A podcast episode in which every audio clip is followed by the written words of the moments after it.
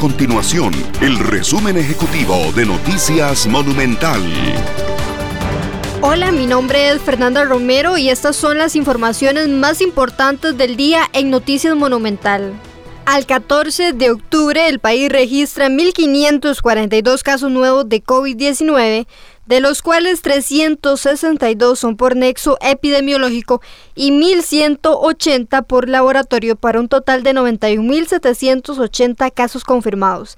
También se contabilizan 54.155 personas recuperadas y por otra parte 553 personas se encuentran hospitalizadas, 203 de ellas en una unidad de cuidados intensivos.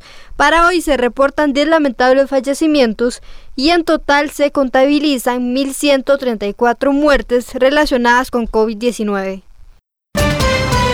Y en otras informaciones, el Tribunal Contencioso Administrativo y Civil de Hacienda rechazó la solicitud de medida cautelar interpuesta por el diputado Pedro Muñoz en contra de la restricción vehicular sanitaria aplicada por las autoridades gubernamentales en atención de la pandemia por COVID-19. Para el ministro de Comunicación Agustín Castro, la resolución permite seguir salvando vidas gracias a esta medida implementada por el Ministerio de Salud.